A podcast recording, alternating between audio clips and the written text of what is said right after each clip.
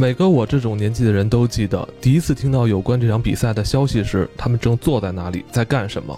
我当时正宅在秘密小屋里看动画。突然，那则新闻公告就从视频的窗口里弹出来，是詹姆斯·哈利迪当晚去世的讣告。我知道哈利迪是谁，毫无疑问，每个人都知道，他是绿洲的游戏设计师。绿洲是款庞大的多人在线角色扮演游戏，这个全球性的网络虚拟世界已逐渐成为大多数人日常生活中必不可少的部分。绿洲史无前例的成功，让哈利迪成了世界上最有钱的人。刚开始我不明白媒体为什么要把这个亿万富翁的死炒得热火朝天。毕竟地球上还有许多其他事情值得关关注，从未停止的能源危机、气候灾变、全球性的饥荒、贫困、传染病、无尽的战争。简而言之，人类永无宁日。通常新闻视频不会打断肥皂剧，除非真有大事发生，比如某些新的致命病毒爆发，或是另一座城市消失在蘑菇云之中，诸如此类。而哈利迪这样的名人，他们的死讯应该在晚间新闻里通过简讯播报才对。这样，贫民窟里的人就可以带着嫉妒的表情，一边摇着头，一边听新闻主持人宣布这个富翁的每个子嗣将继承多少遗产。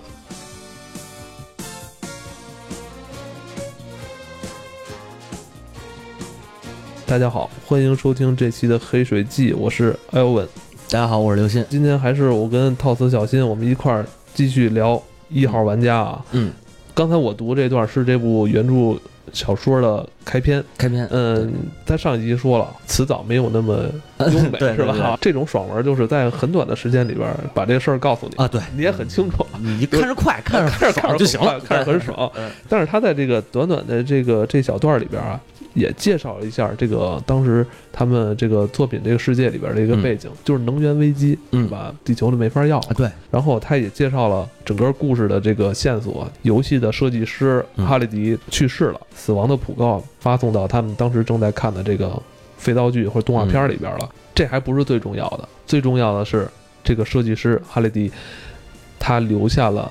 一个谜题，小新，你是因为读完了这个原著，虽然你对他评价不高吧，但是我们想知道一下。但是我看了也爽啊！你你 看也爽，对，评价不高，但不不不要紧，不要紧，但看着很爽。但是，嗯，我们知道在电影里边，其实就是主要。讲述是主角韦德，嗯，呃，如何解开这三道谜题？你觉得这个电影里边的这三道谜题的解开方法还有过程，跟他在原著小说里边有什么不同吗？呃，区别挺大的，哦，区别区别真的挺大的。呃，电影里头，你看电影里就是解一个谜，拿一个钥匙，然后那个让你就找下一关了，然后门就出来了。其实小说里不是这样的，小说里是这个拿一个钥匙可能要解一到两个谜题，再开一道门又要解一到两个谜题，或者是挑战。然后才能拿到下一关的那个提示，就是钥匙给一个提示，让你去找门，门再给一提示找下一把下一把钥匙，很复杂。呃，对，相对要复杂的多，而且他在小说里边给的给出的这些嗯挑战还是挺困难的，其实，嗯。嗯，而且它时间也比较长。当那个彩蛋猎手应该也就是十二三岁的样子，呃，然后主角起始的等级呢是三级，因为这游戏是一个可以升级的啊，网游，网游，对，爱奇。埃及反而是打那个什么 PVP 顶级高手啊，就是他那个黑人朋友。对对对，他特有钱，俩人都是惺惺相惜的猎手，而且都在同一所学校上学。嗯，然后再就是交代一下我们主要的这个竞争对手 IOI。嗯，IOI 觉得 IOI 特别逗，就是嘛，能说吗？那个觉着哈利迪的这个绿洲不够商业化，然后他们就是想帮这个绿洲变得更商业化。玩家按月缴费，就这种，就是说白了，想动用自己公司的资源，嗯，取得这三把钥匙，嗯，因为取得三把钥匙，实际你接管的多少钱单说，主要是接管了绿洲的运营权，哦，就是绿绿洲，就是 GSS 这个公司的老板，IOI 员工在小说里被称为六老，因为他们那个 ID 游戏 ID 都是 IOI，然后六打头的一个一串编号，哦，啊，因为主角一直在学习这个安诺拉年鉴。嗯，然后五年之后呢，他当然他也一直在琢磨这一个短诗，哈利迪给他们留的一个短诗，找第一把钥匙，就是琢磨这个短诗，然后发现了，呃，第一把钥匙藏在了哪儿？电影里头是飙车，对吧？飙车达到终点没那么简单，没那么简单。小说里头是一是一个 D N D 的跑团模组。哎呦，这一上来这个门槛挺高。对对对，呃，跑团那个模组是恐怖古恐怖古墓，也叫恐怖之墓。这个模组最终目标实际上是讨伐一个叫半一个半神巫妖叫阿瑟瑞拉克，是打这个人。但是小说里头呢，你是见到这个阿瑟瑞拉克，但是不用跟他升纲，是要先跟他进行一个三局两胜的比赛。嗯，呃，比赛的内容就是一个街机游戏，叫《鸟蛋之争》这么一个游戏。输了以后，那个呃巫妖会把你给弄死。之后就是阿尔特弥斯先见到了巫妖嘛，然后他是从巫妖手底下逃脱了好几回，但是一直没赢。然后主我们的主角呢，这个三级的弱鸡，这呃韦德或者说那个帕西瓦尔吧，见到了巫妖，然后见到巫妖跟他打起了鸟蛋之争，并且还赢了。因为这个鸟蛋之争也是哈利蒂喜欢的游戏之一，所以他跟埃奇在那个地下室的，在一个聊天室，咱们绿洲里头那个房间，就相当于私人房间，然后在那儿就是打了一年多，所以他手法对很灵巧啊。哦，然后然后呢，这个等于赢了以后呢，拿到了钥匙，并且自己还升到了十级。在一路上还搜集了不少的财宝和那个他特逗，有一个加一的火焰剑和加三的什么什么胸甲。在小说里把这些都介绍这么详细，特别详细，等于他是在写一个游戏里的游戏。对，因为这个模组是被哈利迪给做成一个三 D 化的迷宫，放到了绿洲的世界里头，正好正好放在他们那个学校的那星球，其实就是冰封谷嘛。冰封谷博德之门，只不过你把它给想象成一个 VR 版的博德之门，直接进去了。我操，这个挺过瘾的。对，就是很牛逼。他找到这把钥匙以后呢，也遇上了阿尔特弥斯，啊，然后包括帮阿尔特弥斯，就是告诉他，你站在那个 Player One 那个位置玩鸟蛋之争会更容易赢。哦，这是一个阶级吗？阶级，阶级，这是阶级游戏。对对对。然后那个主角拿到钥匙以后呢，上面写着说你。有一段话写着是你寻找的东西藏在垃圾堆里，呃，达格格拉斯的最深处。这又是一个游戏，是达格格拉斯的地下城。嗯，据说是世界上第一款即时三 D 第一人称 RPG，有点复杂，有点复杂，有点复杂。就是我简单解释一下，就是欧美 RPG，欧美 RPG 都是第一人称视角的。对，魔法门，魔法门，对，魔法门，我操。呃，创世纪都是这种第一人称视角的 RPG。它实际上是欧美 RPG 的鼻祖，说白了。对对对，然后呢？最后一代魔法门前两天我还玩了一下，是吗？我玩英雄无敌，我魔法门玩玩晕，我是一玩那就吐。对对对对对，呃，然后呢，这个达格格拉斯地下城是哈利迪立志成为游戏设计师的一个起点，算是他小时候玩过的这个游戏。主角该找门去了，找完钥匙找门，找门的过程中。过程中呢，先来到了一个星球，这星球是以哈利迪的家乡为原型做的这么一个星球，里边也有他的家。呃，他也交代说，很多猎手之前来过找，但是什么都没找着。但是主角去了以后呢，呃，开电脑，他那个是叫什么 T R S 八零吧？哈利迪把自己的家也做成虚拟的了，也是也放在这。他的家乡包括他小时候玩过的街机厅都有啊。然后呢，主角就是去了以后打通了这个达格格拉斯地下城，用哈利迪的那个电脑打通了这个游戏。然后发现卧室上有一张叫《战争游戏》的海报，变成了一个门。呃，进了门以后呢，换了一个世界，等于他自己的打扮啊、长相都变了，变成一虚拟的角色，战争游戏里边的那个主角。完，实际上他通过他的对白、动作，然后去上演了这么一个电影。然后你的对白正确就加一百分，错误就减多少分。然后如果有那个动作也是跟电影原版电影里的那动作符合，也加分；口音符合也加分。哦，就是额外奖励分嘛。这个就你得对这个特别特别熟悉，对，必须特别熟悉。然后呢，他当然就是主角也非常熟悉这个电影，他也很喜欢，然后哈利迪也很喜欢，所以他也补过很多遍。然后那个完成了，完成以后呢，G S S 肯定也知道这事儿，因为哈利迪那个网站安诺拉那个网站上面有。有一个排行榜嘛，有那个拿到钥匙得多少分，开完门得得多少分，然后排行榜他就成了第一名，得了十一万分，呃，也是一跃升到了二十级，就过这两两关升到二十级，也因为玩这游戏他也升级，他也升级了。啊。但这时候他取得第一个钥匙之后，他就已经上升到他的那个好像就是积分榜第一位，积分榜第一是十万分吧，好像是，然后拿第二个是。打开门是拿了一万分还是拿了一千分？一千分，我等于这是第一个谜题，就他是解开了，是吧？对，后边就是大东和那个修，电影里那俩，呃，一个日本人，一个中国人，是吧？呃，对，小说里是都是日本人。哦，大一点那个叫长刀的，十三岁那个修就叫短刀，他们俩是双刀嘛？哦，等于斯皮尔伯格。呃，为了他这个电影的全球化考虑是吧？对，加入一个中国人，嗯，我觉得是这样。然后他挺好啊，挺好，挺好，挺好啊，挺好。还有好多人还说说斯皮尔伯格对对咱不好，对挺好，挺好，比那个小说好多了。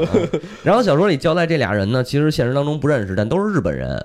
然后嗯，在是在游戏里边，就是在绿洲里边认识的，成为兄，在绿洲里结成兄弟。然后他们俩就叫那个双刀组合。然后就是该找第二把钥匙，第二把钥匙了。呃，第二把钥匙是有一个，他拿完开完第一道门，得了一个叫四行诗，其实就是四句话，叫船长隐藏着翡翠之钥，然后它被存放在遗忘之所，只有在收集奖杯之后，方能去吹响比地之哨。其他的就是韦德都分析清楚了，但是遗忘之所和奖杯，他却不知道是什么，一直持续了半年，他都没想通。但是这中间就是作者又交代了好多事儿，包括这个呃五强开始接广告，因为他们前五个人，这五个人等于就被称为五强嘛。哦对，刚才忘了说一点，就是当五强找到钥匙以第一把钥匙以后，L I 带着所有的舰队，然后蜂拥而至到了那个学校的那个星球，然后开始封锁找第一把钥匙，就是实际等于相当于是呃作弊了，就是违规占领这块地儿，然后挨个进去刷钥匙去。刷钥匙，但是其他的那个猎手你就进不去了，因为他有立场、有军队什么的。哦，是这样。哦，他有独占，保证最少的人能拿到。对，保证除了 I 员工以外，对对对。这会儿他开始攒装备、攒钱，然后升级了，有启动资金了嘛？然后还有他去调戏那个索伦托，就是电影里也有交代，索伦托邀请他那个虚拟影像投过去，那个韦德就说：“呃，我答应加入的条件就是你滚蛋，我要当一把手。”然后索伦托说：“那个上好吧，我们的上级说允许了。”然后主角说：“我跟你开玩笑呢，就是一通调戏，最后不是给他姨妈家给炸了吗？”对对啊，这都有表现。后来他就是自己跑去，因为他有钱了。然后跑去大城市，应该是芝加哥哦。你看电影里就没有这些，对，包括买那些体感设备、体感椅，然后开始健身。他主要健身是因为他他是一个失误，就是把健身软件绑定到他的那绿洲上，然后每天不健身不能登录。我觉得这系统挺牛逼的，你知道吗？防沉迷。我最关键的是一个分心球舞厅的那个事儿。分心球舞厅在电影里头也有表现，但那是他俩约，就直接特简单就约过去了。实际这会儿他跟阿尔特弥斯俩人聊得正欢，然后正是网恋那个那。那个时候，但是这块他们还没有真正的线下见面，是吧？没见面，没见面。就是哈利那个合作伙伴，他的每年一次生日 party，他邀请到这俩人去了。虚拟 DJ 是那个谁，R Two D Two，星际里那个莫罗登场的时候。是一个灰发大法师登场，自己在那儿打碟当 DJ，挺牛逼的。然后他们这块派对也是在这个绿洲里边开，对，都在绿洲里分心球舞厅。这段电影还原也特别好。然后包括 I O I 这会儿也就是冲进来，然后打他们莫罗，然后直接从那个 DJ 那个房，他不 DJ 房一气泡嘛？钻出来，然后就是说那你们这群垃圾敢打扰我的生日聚会，大吼一声，用那个手指一挥，然后十条什么交叉闪闪电插中闪电，然后就把那个 L I 的人全都给劈死了。莫罗就说那个未经邀请擅闯者死，接着开始跳舞。这时候，呃，阿尔特弥斯等于走了，就是说甩了甩了主角了，等于是主角就是沉迷一一阵之后，开始寻找这个第二把钥匙。但是先找到第二把钥匙的是阿尔特弥斯，他先破译了这个。是通过一个什么游戏呢？呃，先别着急。咱待会儿再说。然后主角就开始一看，他阿尔特弥斯登顶了，他也得抓紧破译啊。他就分析说，这个遗忘之所在哪儿呢？找到一颗叫阿基德的星球，这个星球是绿洲最大的一个经典游戏博物馆。他进去以后，在里边就是开始找，后来发现了一个哈利小时候去过的那种披萨游戏厅，卖披萨加那个街机的那种。这块是不是有点像电影里边那个他们去那图书馆的那段描写？不是，不是，还完全不一样。这里面图书馆什么事儿？但是我说到这点特别关键，就是那个硬币出来了。哦，这块出现的这块出现的硬硬币，他当时看到了一个那个特别怪异的街机，是吃豆人的，上面贴着一张纸说已损坏，然后放着一块硬币，拿不下来。看到那个屏幕显示的分数是三百三十万三千三百五十分。吃豆人是没有记忆卡的，就是你每回重新启动以后都会就是归到十万分吧，还是多少万分我忘了。这个街机它上面记忆了这个最高分。所以肯定有问题。他又说我要那个挑战，然后拿到最理论最高分，理论最高分只比这个数多十分。这个记录的保持者应该只失误了一次。哦，嗯，多说一句啊，这个可能涉及的更长啊，但是后期的这些关卡都没没检测。然后到二百五十六关呢，出现这个记忆错误，等于就是 bug 了，bug，然后导致这个半边的图是乱码。这张图你过了也没法继续游戏。你说这是吃豆人这个游戏的街机版？街机版？街机版真的是这样？真的是对，真的是这样。然后 我操，特别牛逼，而且在最后那一关，那个吃豆人每损失一条命就会多刷出九个豆来，这等于也是一个游戏 bug，特牛逼。然后韦德是一共攒了五条命嘛，最后五条命全放在这儿了，拿到了最高分。而且他这个就是他最高分的要求是吃掉所有的豆、水果和无敌，并且在无敌状态下把所有幽灵都给打死，极难的挑战，极难的挑战。然后他基本上搁了一天的时间，这魂系列都不在了，不在了，我操！确实挑战成功了，硬币掉下来了，但是这硬币不知道是干什么的，什么说明都没有，搁那道具栏里头扔着呗，留着续命啊！啊，对呀，你这这剧透了，最后续命是靠的这枚硬币。在这个挑战过程当中呢，他发现埃奇和那个索伦托还有其他几个 L I 的成员都纷纷的过了第二关，就是拿到第二把钥匙了。作品里边这些故事。还真的是得对这些东西都特别熟悉，我操！你要说真是玩过一次或怎么着，可能没戏，理解不了这个作品它真正要要说的东西太庞大了。是的，是的，你想它就是说它里边每一个游戏基本上它都是背板过呀，嗯，包括魔域它也等于也是背板过。然后这个时候闯魔域的时候，其实那个大东电影里叫大东，这里叫长刀死了。就真人死了，是被 L I 员工闯入他的家，把他从楼上推下去了。不多说了，然后咱们继续可以说那个钥匙拿到以后，又去找门嘛。对。然后这个发现一张银箔纸，然后他突然他这还只是第二把钥匙啊，找第二道门啊，对，嗯。然后他找第二道门的时候，其实索伦托那边应该已经找到了第三道门了，但是他们一直没进去。哦，L I 其实比他们还快，比他们快了这会儿。哦。他们实际上在追进度。那个埃尔特弥斯也拿到了第三把钥匙，主角这会儿等于是追进度。这个谜题可以跳着走吗？不可以，吃豆人这个环节，吃豆人是意外，是意外啊。第二个谜题是是魔域，挺有意思的。对，它是一个误打误撞，误打误撞的，误打误撞的。因为他分析错误了嘛，他遗忘之所应该说的是魔域里那白房子，他以为是那个经典街机博物馆，所以他去打了这个，他机缘巧合打了这个吃豆人，而且吃豆人肯定是哈利迪设计的。放在那儿就是让人挑战的一个小彩蛋，就是神器，它里边设定就是神器。但是如果他没有打到第二关的话，他怎么拿这个第二关的这个钥匙呢？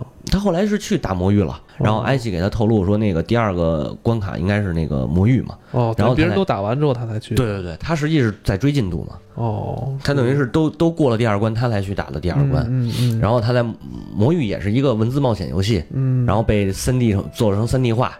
然后他一个人去地下室找宝物什么的，嗯嗯，然后他这个分析那个银箔纸嘛，嗯，发现这是银翼杀手的桥段，这是第三关了是吧？第一不是第二道门，第二道门了，嗯，进门以后看到了一个保龄球集器厅，过门的这个环节是一个叫黑虎的游戏，日版叫黑龙，也是通关了。黑虎里边那个就是卖道具的老头智者出来说，你可以选一超级机器人，然后他选了一个叫列帕顿的，列帕顿这机器人特牛逼，是蜘蛛侠的特摄剧。东映拍的蜘蛛侠特摄剧里边，蜘蛛侠开的那个。东映以前拍过蜘蛛侠的特摄剧，对，而且那个蜘蛛侠是开机器人打架的，就拍过那么一特摄，五十多集，可牛逼了，拍了五十多集是吧？对对对，网上现在能找着吗？能找着，B 站上有。我操，这 特别混！我操，然后他选了那个，选完那以后就是那个，这肯定就是最后大决战的时候打的时候那机器人嘛。哦啊，然后第三道那个第二道门过了以后是一五角星，圆圈红五角星，这个是 Rush 乐队的二幺幺二那张专辑的封面。哦，然后顺理成章就找第三把钥匙是在瀑布后边找到一把 Les Paul 的吉他，然后他还举起那吉他吉他弹了那个那个弹了一首歌，然后。那个瀑布后边显示一个提示，就是说第三道门打开的方式是不能独自打开，只有他了解到这个信息。这点又解释为什么 I O I 找到第三扇门，但是一直没进去的这个原因。呃，然后就是去找这第三扇门，他们几个就集合起来了，然后也都受到威胁。主角那个韦德化名作假，然后从暗网买到的什么密码和漏洞，潜入到 I O I，然后发现了那个五强相关的资料都被人监视了。然后出来以后，他就告诉其他人说：“我们都得。”躲开，不能被监视。然后包括他又做了一个后勤机器人，然后后勤机器人拿一个核弹，就是在游戏世界里啊，在绿洲世界里拿一核弹把这个呃立场守护立场那法师给炸了。就是电影里头那个立场，不是包围着那安德玛城堡那立场吗？他是让一个机器人扔一核弹给那全炸了的。嗯，他们因为他们没地儿去了嘛，所以离开家没地儿去，但是又没法继续了。这时候莫罗出现了，莫罗给他们分别雇佣了飞机，飞到俄勒俄勒冈州莫罗的家里头，坐在那个。巨型的那个、那个、那个提杆椅上，就是电影里头索伦托坐那椅子，他们坐在那上面继续这个决战。决战的时候，你肯定是要冲进去嘛，因为 L I 所有的人都守在那个城堡里头。呃，一旦那个立场没了，就是面对着 L I 所有的军队。呃，索伦托肯定是开着那个机械哥斯拉，他后边还有十个 L I 员工，通了，就是拿到了第呃通了第二道门。哦，有五个是太空堡垒的瓦尔基里和 E V A。有 EVA。哦，这里边有 EVA。对对对对对，EVA 是九十年代的作品嘛。然后另外五个是百兽王的那五只狮子，但是据说 没变身就被绿洲玩家给毙了。呃，哎，当时这场大决战应该是挺宏大的吧？他写的也很宏大，也很宏大。对，所有绿洲玩家都集合在那儿，全是人，开着战舰什么的。然后他们五五强等于现在剩四强了，四强开着是第二关通关的那个超级系机器人，那个韦德那个帕雷顿，就蜘蛛侠里那个就不说了。呃，阿特是阿尔特弥斯拿的是女魔神，就是魔神原版动画片里头跟。那个魔神 Z 谈恋爱那个女魔神，嗯呃，然后那个艾奇是 RX 七八，艾奇是在书里边他开的，对他开的高达，哦，然后那谁呢？那个长刀没了，短刀就是修，他开的是勇者莱丁，哦，那个那个莱丁，然后这四个人跟机械哥斯拉刚都没干过，嗯，就实际上是艾奇和那个阿尔特弥斯得冲到门前，主角他们仨人冲到门前，短刀。里边是艾奇开的铁皮人，呃，没有铁皮人这里，哦，这里没有铁皮人。那个铁甲人嘛，哦。原来七几年的那个美国的一动画片儿，啊，这块有出入，对，这点是有出入的。然后奥特曼也出来了，奥特曼是实际上是帕西瓦尔发现了一个任务，带着是日语的任务，带着长刀和短刀，他们俩人做这任务，三个人努力了好几天，做完任务以后得了一个贝塔魔杖，贝塔魔杖是神器，能变身奥特曼三分钟。然后长刀给长刀了，长刀死后，这个神器等于给留给了那谁，留给了那个修。就是短刀，然后短刀把这送给了那个韦德，魔杖在韦德手里，短刀是被那个机械哥斯拉，不是开着莱丁被机械哥斯拉给弄死了吗？然后他那个帕雷顿也也坠毁了，然后他又变身奥特曼把机械哥斯拉给弄死了，这是这么一个流程，你知道吗？还是挺热闹的，特别热闹。哇，我这个不行了，我立马再换一个。对对对对，我操，这个巨混。然后打完以后，他们三个人就是唱起了那个摇滚校园里边那个叫 Three is Magic。那那 Three Numbers is Magic 那首歌，然后摇滚校园是那个杰克布莱克的那个，不是，他好像是七几年一个电影叫 Rock House，呃，School House Rock，一个动画片儿，短剧动画片儿。他们仨人开门了，进去了，但是开门的时候毁灭日爆发了，就是那大核弹，电影里也有说那个整个分区都炸毁了嘛。炸毁完了，在分区外的 I O I 又开着战舰往这个第三道门这儿跑，然后帕奇瓦尔有一条续命嘛，续命活了，然后进去挑战。挑战的那个游戏应该是暴风雨，也是一个街机游戏。然后他不熟，但是这暴风雨有一 bug，就是十八万分以后，每一个分数尾数是六、十一、十二的时候，可以续四十条命。然后那他就肯定就顺利顺利通关了。通关之后就是第二阶段，第二阶段是演演互动电影《巨蟒与圣杯》，他要演一个那个作为主角，就是作为台每一幕台词最多的角色出现演。演完巨蟒与圣杯以后，就是进了那个哈利迪的那个办公室，电脑上面输入密码，最后的密码是哈利迪喜欢那女孩，也就是莫罗的媳妇儿，跑团时候的 ID，啊，然后就成功拿到了蛋，啊，对，成功成功启动了电脑，把那个 Adventure 冒险那游戏拿出来，然后找那个史上第一个彩蛋嘛，然后推那黑方块找到那个彩蛋，彩蛋位置原来不是显示制作人的名字吗？在这里变成一个真的蛋，然后拿出这个蛋以后，那个安诺拉。打法有哈利的那个虚拟形象出来了，咔开始传功，传完功主角就是无敌了嘛！复活战友干死 I O I，新闻播是那个索伦托贝普，他从那个绿洲里头出来，在现实世界这个时候才见到阿尔特弥斯。书里这部分是最后大团圆结局的时候，咱们的主角韦德才见到这个同行的这个女孩。对，哦。莫罗安排飞机的时候，他和那个埃奇见的面，埃奇开车接的。哈雷迪有没有在这个你刚才说的这个剧情里边，嗯去穿插他的这个感情的这部分啊？嗯，都是从那个莫罗那点开始说了，就是从莫罗嘴里说出了一句。但是没有细说，因为电影里边是大量的篇幅啊，是在讲他这个人嘛，呃，社交恐惧症，然后他对女孩这块比较羞涩。嗯，对。但书里边有没有？书里边有这段描写，是记录在安诺拉年鉴里的。哦，啊，就是关于哈利迪的生平，肯定都研究的很透彻。哦，这点是都有描写的，但是但是他没有刻意的去渲染这块儿，没有没有，他也没有特别的特别大量的笔墨去说哈利的感情。哦，他可能更多的还是为了让让大家爽。对，主要就是爽。嗯，反正最后关键他一定要把这网友见面这事儿放到最后。对 对对。然后他俩见面接接吻，然后大团圆。这时候他刚十八岁是吧？对，应该是十八十八九岁吧，十二三岁开始玩的。对，因为他找彩蛋找了得有一年嘛，差不多十八九岁。然后这里还交代 IZ 是一个那个黑人小姑娘吧？我操，全是挺精彩的。对，小说其实写，因为什么？小说写的很爽，很爽，很爽，很爽。我现在就是你跟我说完之后，我还有点意犹未尽，是吗？但这种爽文就是在于这样，代入感特别强，对，跟着他一起爽，没错，就是你你不用管他写的好不好，反正爽就行了嘛。对，他写的最后啊，确实挺爽的，又有这么多流行文化的梗。他主要这一戏，我我分析啊，他是从 D N D 那一系下来，哦，从桌游然后到那个早期电子游戏，它里边甚至于涉及到最早最早那双人网球。那个在雷达仪上做的那个电子游戏，思考他的这个故事的话，你想他第一道谜题就是跑团，对，那他可能就是作者有意在去告诉大家，这是他想要表达的东西。没错，他还是相对要更早，比我们知道的那个早还要早的，还真是，嗯。挺牛逼的，我觉得尤其最后他描写那个战场的时候，一堆机器人开出来，还是想想还是挺那什么的，挺过瘾的。对对对，但是今天这期节目也就是快到尾声了，嗯，小新帮我们介绍了一下这个《玩家一号》这部书的跟电影有出入的地方。嗯，如果你是对七八十年代那个流行文化特别感兴趣的话，真的是可以自己去看一看，看一看原著。